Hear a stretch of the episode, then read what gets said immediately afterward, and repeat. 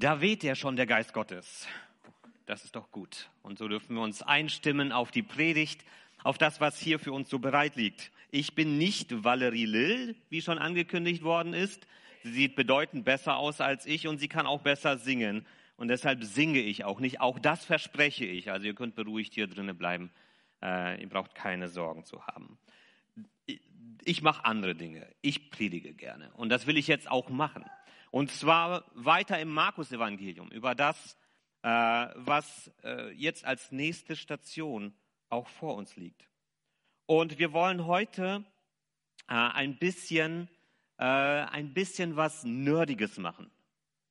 Also wir werden heute ein bisschen mehr so in den Hintergrund schauen hinter dem, was dort passiert. Und äh, wir wollen heute vor allem, ähm, wir wollen vor allem heute den Tempel in Augustfehn aufbauen.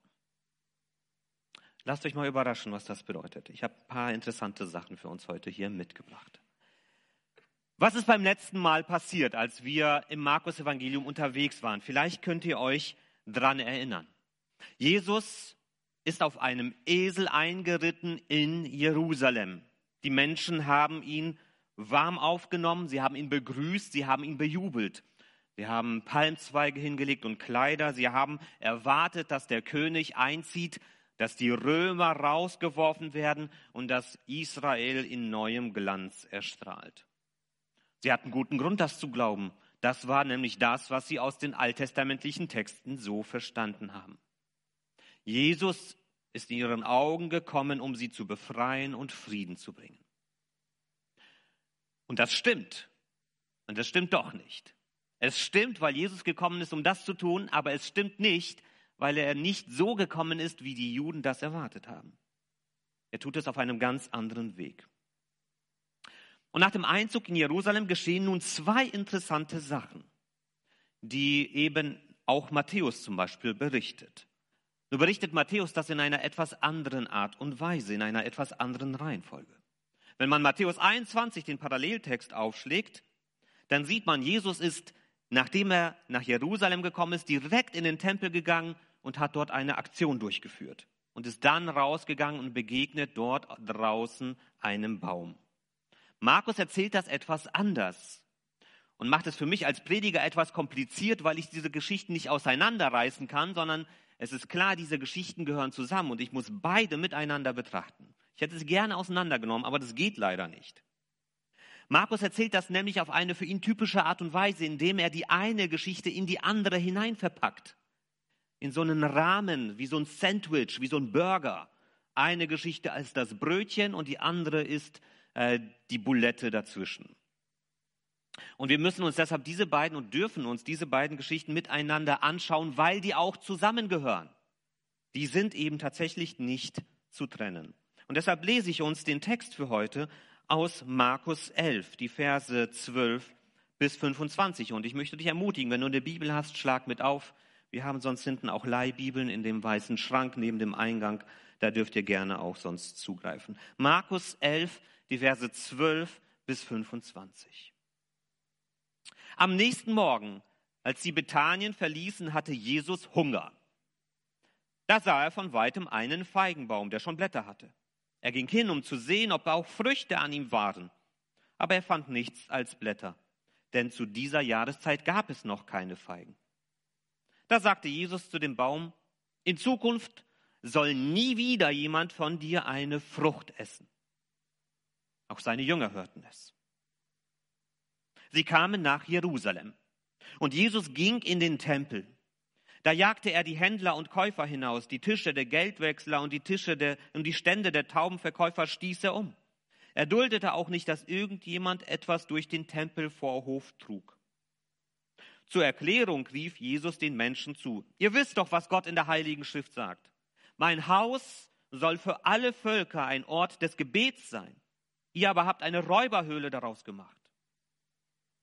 Als die obersten Priester und die Schriftgelehrten von diesen Ereignissen hörten, überlegten sie, wie sie Jesus umbringen könnten. Sie fürchteten seinen Einfluss, denn seine Worte hinterließen einen tiefen Eindruck bei den Menschen. Am Abend verließ Jesus mit seinen Jüngern die Stadt. Als sie am nächsten Morgen wieder an dem Feigenbaum vorbeikamen, sahen sie, dass er völlig abgestorben war. Petrus erinnerte sich und sagte, Rabbi, sieh doch, der Baum, den du verflucht hast, ist vertrocknet.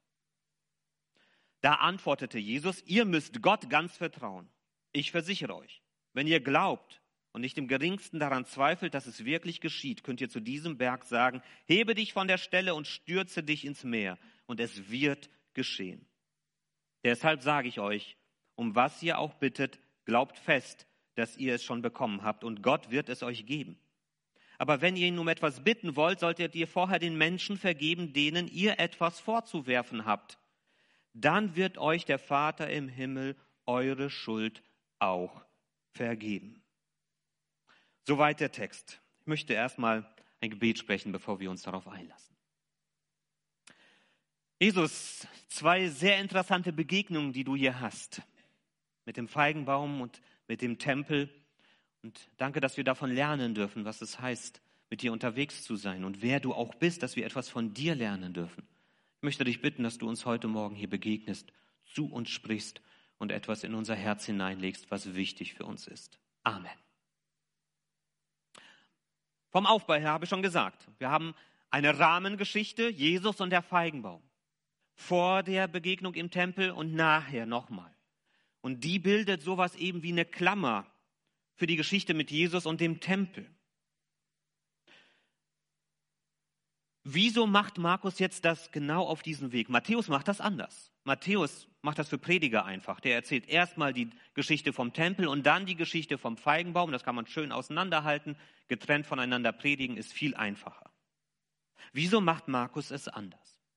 Ich glaube, dass Markus es sehr bewusst anders macht, weil der Feigenbaum die symbolische Handlung ist, die Jesus später am Tempel vollzieht. Das heißt, das, was Jesus über den Feigenbaum sagt und was er mit ihm macht, ist eine symbolische Handlung, die er eben auch an der Führung des Volkes Israel und am Volk selber auch durchzieht. Dann in einer geistlichen Art und Weise. Und deshalb müssen wir diese beiden Geschichten miteinander zusammen betrachten, weil die eine die andere erklärt. Und deshalb wollen wir uns dem ein bisschen nähern. Das, was wir zu diesem Feigenbaumwunder sagen können, ist, es ist ein besonderes Wunder. Es ist das letzte Wunder, das wir von Jesus im ganzen Markus-Evangelium sehen werden. In einer anderen Hinsicht ist es auch einzigartig. Es ist das einzige Wunder, bei dem Jesus nicht heilt und nicht vermehrt, sondern es ist das einzige Wunder, das wir von ihm im Markus-Evangelium haben, wo er verflucht und zerstört. Das ist bedeutsam. Das ist wichtig. Bevor er also auf diese letzte Etappe nach Jerusalem unterwegs ist oder schon in Jerusalem jetzt drinne ist, aber der Weg zum Kreuz führt, ist das die letzte Handlung, eine symbolische Handlung, die nicht aufbaut und nicht heilt, sondern zerstört.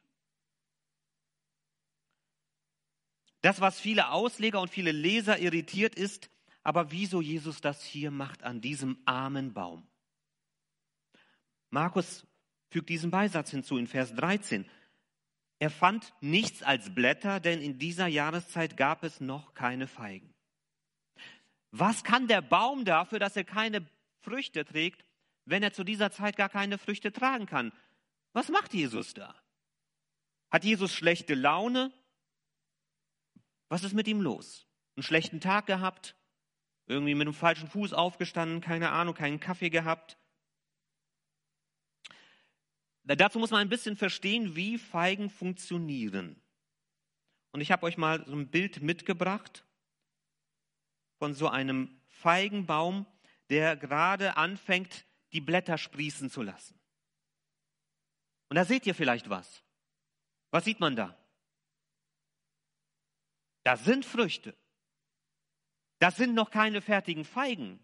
Ich selber habe noch nie einen Feigenbaum gesehen. Vielleicht gibt es ja auch Leute, die kennen Feigenbäume. Vielleicht habt ihr jemand von euch Feigenbaum. Ich würde gerne mit euch reden, weil die Ausleger alle auch sehr irritiert sind teilweise und man sehr verschiedene Hinweise findet. Aber das, was ich verstanden habe, ist, dass wenn ein Feigenbaum noch keine Blätter hat, er sehr wohl kleine Knospen haben kann, die im Hebräischen Pagim genannt werden. Und dann wachsen Blätter. Und wenn ein Feigenbaum Blätter trägt, kann man erwarten, dass er schon diese kleinen Knospen hat. Wenn er diese Knospen nicht hat, wird er später auch keine Früchte mehr bringen. Und diese Pagim scheinen von manchen Eingeborenen in der Gegend dort auch als essbar betrachtet zu sein. Dass man die zumindest, wenn man wirklich Hunger hat, auch schon mal essen kann. Auch wenn sie noch keine fertigen Feigen sind. Das heißt, dass Jesus hier von diesem Baum etwas erwartet, ist nicht unrealistisch. Der Baum hat noch nicht die Zeit für fertige, reife Feigen aber es ist sehr wohl die Zeit dafür, wenn er Blätter trägt. Es ist ein Versprechen dafür, diese Blätter, dass eigentlich dort was sein sollte. Hier nochmal ein bisschen anderes Bild, wo man mehr Blätter sieht und eben schon etwas grünere Früchte. Diese Blätter versprechen, dass dort etwas ist, aber es ist nichts da. Und das heißt, dieser Baum gibt ein falsches Versprechen. Und jetzt handelt Jesus also nicht aus schlechter Laune heraus. Und die Menschen damals waren auch noch nicht so, dass jedes Blümchen und jedes Bäumchen unantastbar ist, so wie das heute ist.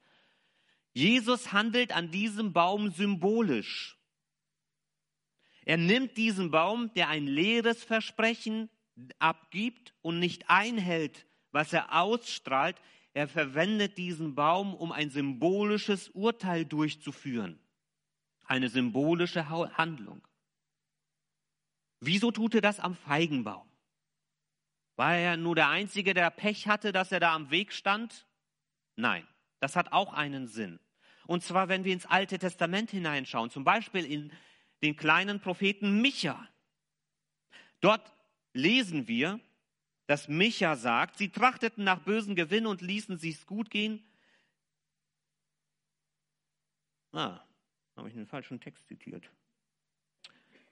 Das kommt schon mal vor. Jetzt muss ich selber hier schnell nachschlagen, dass ich das auch finde. Da, zum Glück. Also, das ist der falsche Text, nicht hingucken. Ich lese hier mal. Ich unglücklicher Mensch, das fängt schon mal gut an. Ich komme mir vor wie einer, der nach der Ernte hungrig durch die Weinberge streift oder die Feigenbäume nach Früchten absucht. Doch nichts, keine Traube und keine Feige ist mehr zu finden. Ja, im ganzen Land gibt es keine rechtschaffenen Menschen mehr. Keiner fragt mehr nach Gott. Einer macht Jagd auf den anderen und wartet bloß auf eine Gelegenheit, um Blut zu vergießen. Sie haben nur Böses im Sinn und darin sind sie wahre Meister. Die führenden Männer lassen sich bestechen, die Richter sind käuflich und die Mächtigen entscheiden aus reiner Willkür. So arbeiten sie alle Hand in Hand.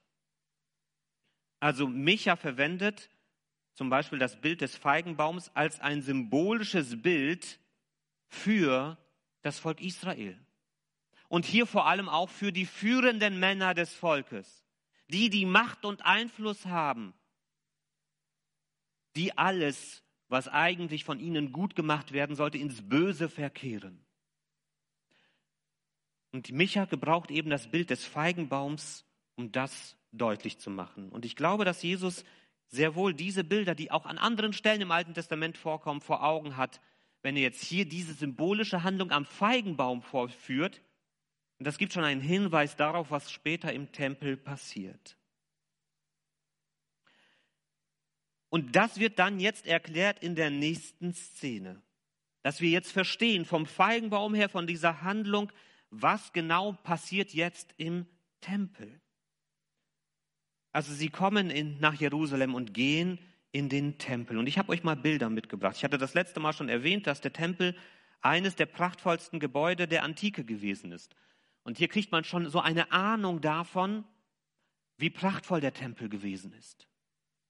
Mit Gold oben verziert, mit einem großen Tor als erster Eingang, einem großen Tor als zweiter Eingang ins Heiligste. Ich habe hier auch noch mal eine Szene von oben, wie das ungefähr ausgesehen hat. Das ganze Areal hier ist das Tempelgebiet. Und das, was man hier eingezäunt sieht, ich mache mal hier mal einen kleinen Laserpointer hier, das hier ist so eine kleine Mauer und hier drinnen ist alles nur für Juden gewesen.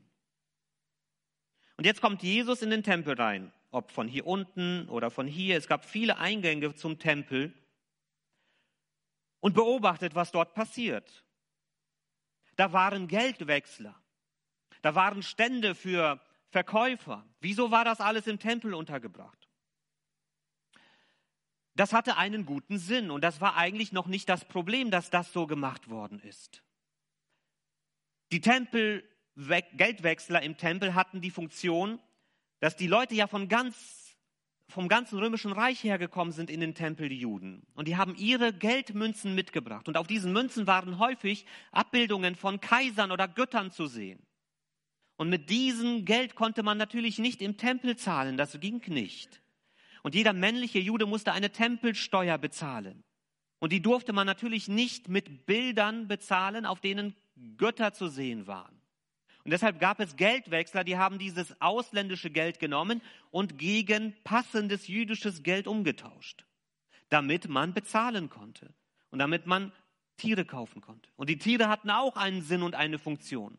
Dass man opfern konnte, dass nicht jeder sein Vieh von Rom hertragen musste, sondern dass man es direkt vor Ort hatte. Das war alles dazu da, dass man im Tempel opfern und beten konnte. Ich glaube nicht, dass Jesus damit ein Problem hatte, dass das an sich hier passiert. Das war nicht das Problem mit den Wechslern und so weiter. Vor allem, wenn wir auch verstehen, wo das alles passiert ist. Manchmal, wenn man keine Vorstellung von der Größe des Tempels hat, denkt man vielleicht, das passierte hier mittendrin, da wo gebetet wird, sodass es den betenden Juden im Weg stand. Aber das stimmt nicht. Sehr wahrscheinlich passierte das alles hier in dieser Säulenhalle.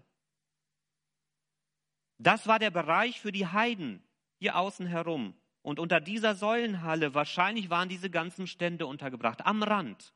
Also nicht hier im Gemeindesaal, sondern vielleicht draußen am Kanal, wenn man sich das so vorstellen will. Und jetzt habe ich gesagt, wir bauen den Tempel in Augustfehn. Ich möchte euch mal, weil mir das, ich habe mal darüber nachgedacht, wie groß ist das ganze Gebiet eigentlich?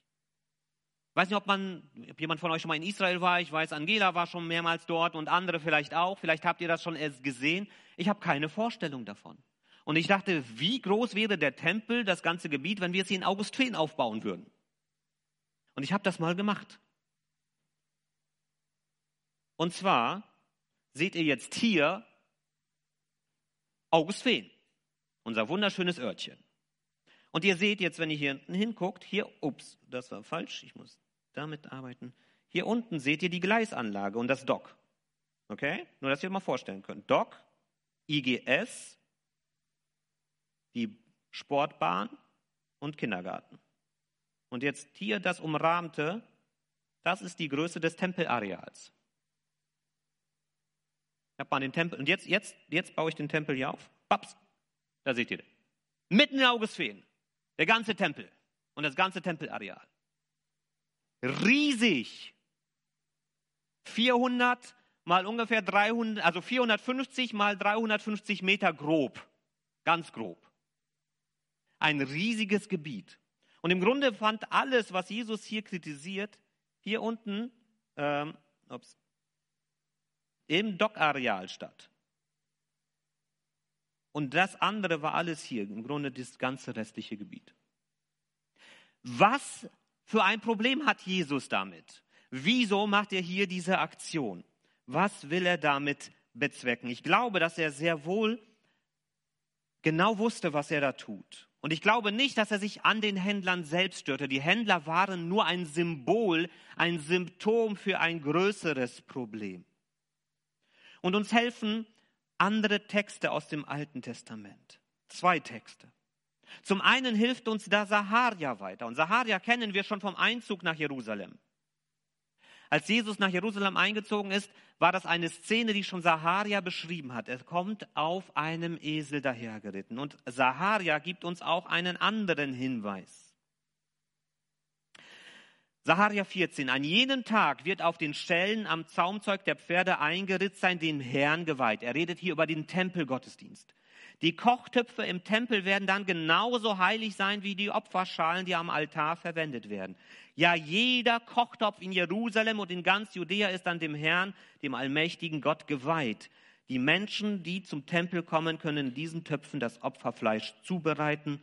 Und dann der entscheidende Satz. An jenem Tag wird es keine Händler mehr geben am Tempel des Herrn, des allmächtigen Gottes. Es ist hier eine messianische Perspektive. dass eben das Heilige nicht begrenzt ist auf den Tempel, sondern darüber hinausgeht. Ganz Jerusalem, ganz Judäa wird heilig sein, alles wird heilig sein und Gott geweiht sein. Und der Tempel wird an Bedeutung verlieren in einer gewissen Hinsicht, als exklusiver Ort der Heiligkeit Gottes. Und ein anderer Text haben wir auch noch. Ach so, und das ist klar hier, nochmal Saharia 14, dass es hier ums messianische Reich geht. Denn vorher in Vers 9 wird gesagt, es redet nämlich über den Tag, an dem Gott nach Jerusalem zurückkommt. Dann wird der Herr König sein über die ganze Erde. An jenem Tag wird der Herr der Einzige sein und sein Name der Einzige. Es geht hier um eine messianische Erwartung und die ist daran verbunden, dass im Tempel etwas Einzigartiges passiert. Keine Händler werden mehr da sein. Und ganz Jerusalem und Judäa wird heilig sein. Und dann kommt noch eine andere Sache dazu, nämlich ein Text, den Jesus selbst zitiert in Jesaja 56, wo es darum geht, wie gehen wir jetzt mit den Menschen außerhalb Israels um, den Nichtjuden. Und Jesaja bietet ihnen eine Hoffnung, die Fremden, die sich dem Herrn angeschlossen haben, die ihm dienen und seinen Namen die lieben, um seine Knechte zu sein, alle, die den Sabbat heilen, halten und ihn nicht entweihen, die an meinem Bund festhalten, sie bringe ich zu meinem heiligen Berg und erfülle sie in meinem Bethaus mit Freude.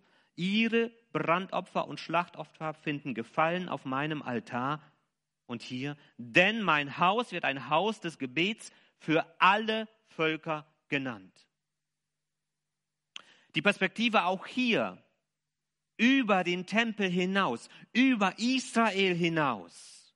Und wenn wir uns nochmal das Tempelareal anschauen, dann habe ich ja schon erwähnt, dass wir hier diese Umrandung haben, diese Mauer. Und diese Mauer hier trennte das Gebiet der Heiden von dem Bereich, der nur für die Juden zugänglich war. Und es standen dort sogar Warninschriften, wie ich euch mal hier mitgebracht habe. Solche Warninschriften, auf denen stand in verschiedenen Sprachen, es ist unter Androhung der Todesstrafe verboten, für Nichtjuden diesen Bereich zu betreten. In den inneren Bereich durften nur beschnittene Juden. Und die anderen mussten draußen warten und durften nicht näher an Gott heran. Und ich glaube, dass es genau diese Mischung ist aus diesem kommerziellen Betrieb im Tempel, von dem die religiöse Leitung des Volkes profitiert hat finanziell. Sie haben sich daran bereichert, dass es die Mischung ist aus dieser Bereicherung, dieser Korruption der religiösen Leitung und dem Sinnbild des Tempels als Ort, wo die Heiden getrennt sind von Gott, dass es genau das ist, was Jesus hier kritisiert. Scheinbar ist erstmal alles okay, die Blätter sind da. Da ist Betrieb im Tempel, da werden Opfer gebracht, alles scheint in Ordnung zu sein, aber wenn man tiefer hineinschaut, ist geistlich keine Frucht da. Das Volk hat seinen Auftrag vergessen, nämlich die Heiden zu Gott zu lassen. Und die religiöse Leitung hat nur das Geld im Sinn und die eigene Macht, symbolisiert durch diese Geldwechsler. Und beides ist nicht im Sinne Gottes. Beides ist nicht im Sinne von Jesus. Es ist keine Frucht da. Dieses Volk hier im Tempel zu sehen, ist geistlich leer, mit einer korrupten geistlichen Leitung und einem Volk, das sich eigentlich danach sehnt, die Heiden immer weiter außen vor zu halten und sie sogar aus Rom rauszuwerfen, frei zu sein, endlich wieder nur ganz für sich. Jesus kritisiert hier die Gier der religiösen Führung und die begrenzte Sicht des Tempelgottesdienstes, die nicht Gottes Idee ernst nimmt, die er eigentlich mit dem Tempel im Sinn hatte. Und jetzt geht Jesus wieder raus aus Jerusalem nach Bethanien und kommt am nächsten Morgen zurück und er begegnet wieder diesem Feigenbaum. Und wieder sehen wir Petrus in Aktion. Petrus erinnert sich und sagt, als er den Baum sieht, der vertrocknet ist von der Wurzel her, komplett kaputt gegangen ist über Nacht, sieh doch, den Baum, den du verflucht hast, ist vertrocknet. Der Fluch hat Wirkung gezeigt. Der Urteilsspruch von Jesus hat Wirkung gezeigt. Damit sehen wir hier als Bestätigung dafür, dass sein Urteil über den Tempel auch Wirkung zeigen wird. Das wird wahr werden. Und es ist wahr geworden. Auch der Tempel hat an der Wurzel angefangen zu verdorren und hatte, obwohl er äußerlich schön war und geistlich leer, hat am Ende aufgehört zu existieren. Am Tempel haben die Juden 87 Jahre gebaut. 87 Jahre. Er ist fertig geworden 66 nach Christus, also 30 Jahre nachdem Jesus gestorben ist und wieder auferstanden ist. Und vier Jahre später blieb von diesem Tempel nur noch eine Ruine übrig. Vier Jahre nach seiner Fertigstellung kamen die Römer und vernichteten ganz Jerusalem, weil die Juden sich aufgelehnt haben. Und bis heute liegt dieser Tempel in Ruinen. Und bis heute wird dort kein Opfer mehr dargebracht. Dieser Baum ist verdorrt. Aber jetzt in diesem Gespräch mit Petrus ändert Jesus plötzlich seine Richtung. Was passiert hier eigentlich?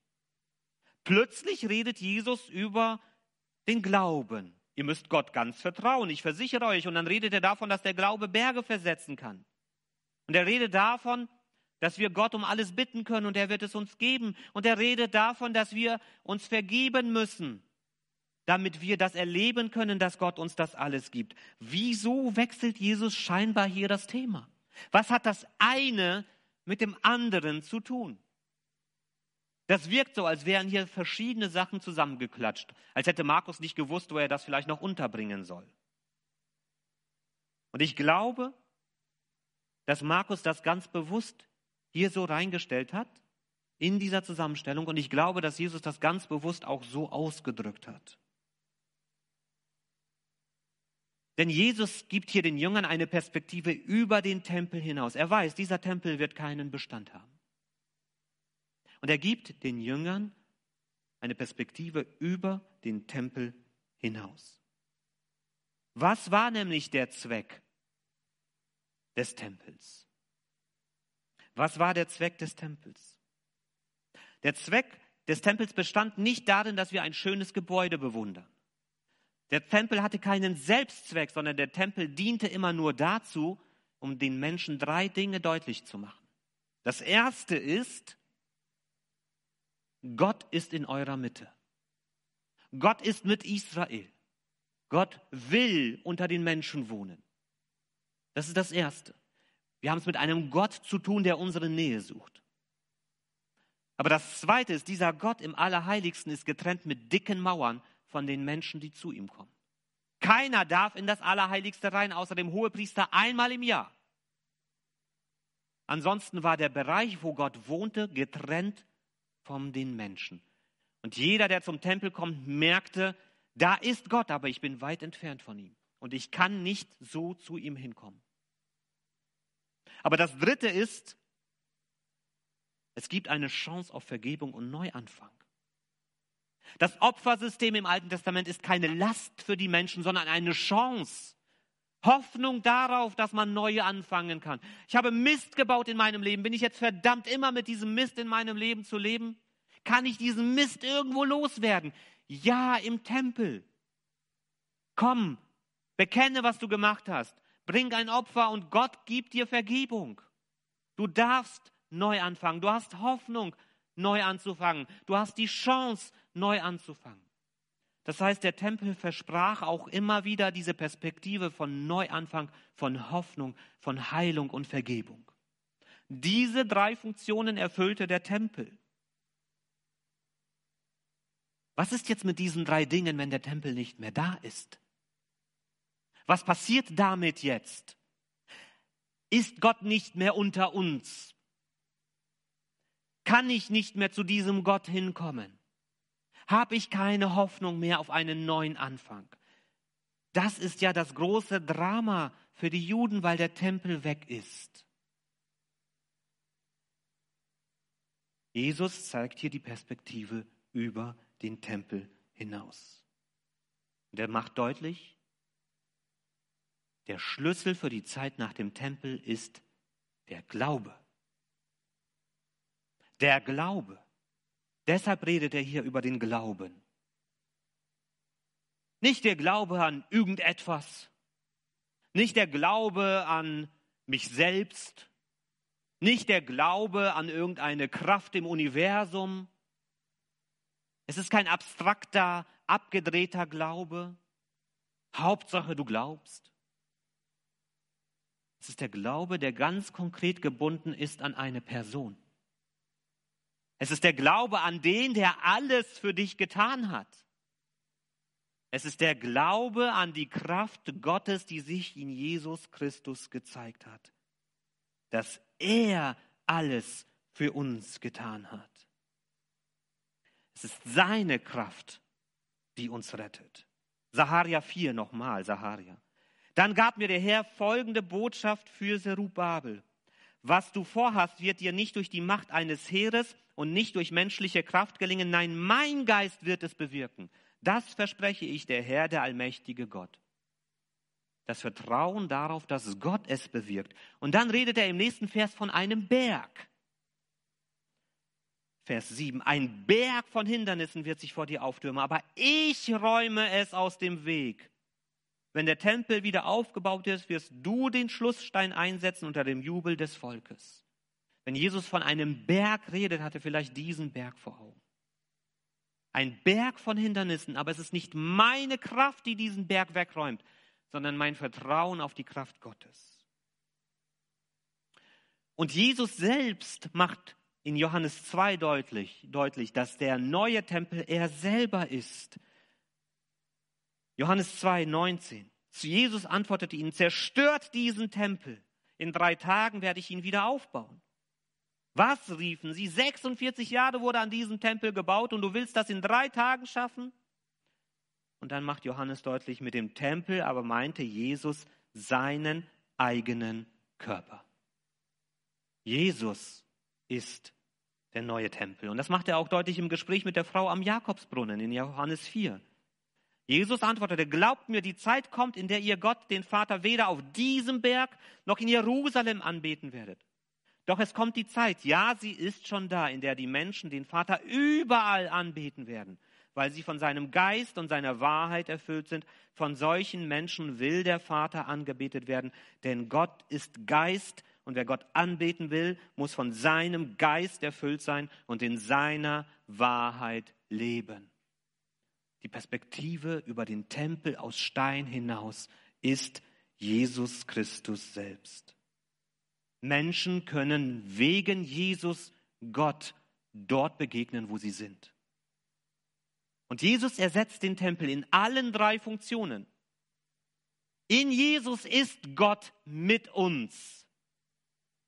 Jesus heißt Immanuel. In Jesus ist Gott mit uns. In jedem Menschen, der an Jesus glaubt, ist Gott. Das Kreuz von Jesus erinnert uns daran, dass wir ja Schuld auf uns laden und dass es da etwas gibt, was uns von Gott trennt. Aber diese Trennung von Gott hat ja Jesus auf sich selbst genommen. Jesus nimmt unsere Schuld und unsere Trennung auf sich. Er ruft aus, mein Gott, mein Gott, warum hast du mich verlassen? Er nimmt die Trennung Gottes auf sich, damit wir drittens die Chance haben, neu mit Gott anfangen zu können. Dass er uns vergibt, dass wir Zugang haben zu Gott, dass wir hinkommen können. Und in dem Moment, wo Jesus stirbt, was passiert da im Tempel? Der Vorhang zerreißt, der das Allerheiligste vom Rest trennt. Der Weg zu Gott ist frei. Wir brauchen keinen Tempel mehr sondern wir haben Jesus Christus. Er ist unsere Hoffnung. Er ist die Chance auf ein neues Leben. Er ist die Chance auf Vergebung. Er ist die Chance auf einen neuen Anfang. Das ist die Hoffnung über den Tempel hinaus, die uns bis heute trägt, die wir in Jesus Christus haben. Und ich möchte diese ganze Aussage des Textes in zwei Sätzen zusammenfassen. Jesus hat das letzte Wort. Auf sein Urteil kommt es an. Jesus hat das letzte Wort. Auf sein Urteil kommt es an. Jesus spricht ein Urteil über den Tempel. Der Tempel hatte eine Bestimmung. Er hatte einen Auftrag. Und die religiöse Leitung ist diesem Auftrag nicht nachgekommen. Und das Volk hat diesen Auftrag vergessen. Und deshalb hatte der Tempel keinen Platz mehr in dieser Welt. Und war auch nicht mehr nötig weil Jesus gekommen ist. Er hat das letzte Wort. Er sagt, was gut und richtig ist. Er gibt den Dingen Bestimmung.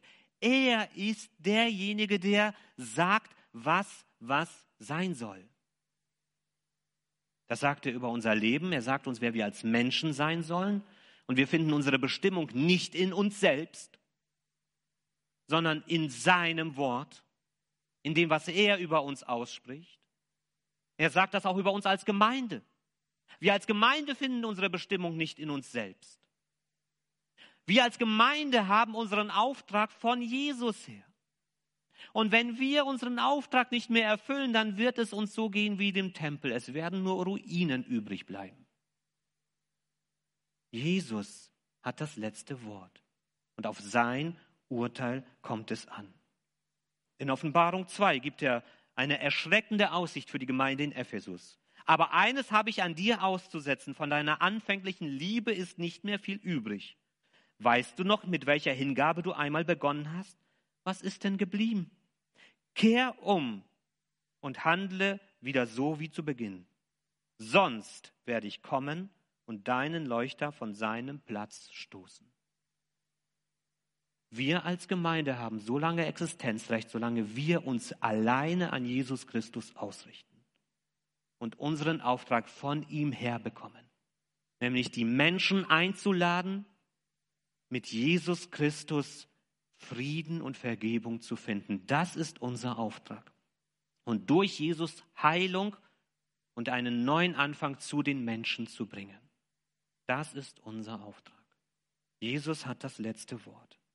Und Jesus hat das letzte Wort, auf deinen Glauben kommt es an. Auf deinen Glauben, sagt Jesus selbst, kommt es an. Der Tempel war der Ort, wo Menschen Gott nahe kommen konnten. Den Tempel gibt es nicht mehr.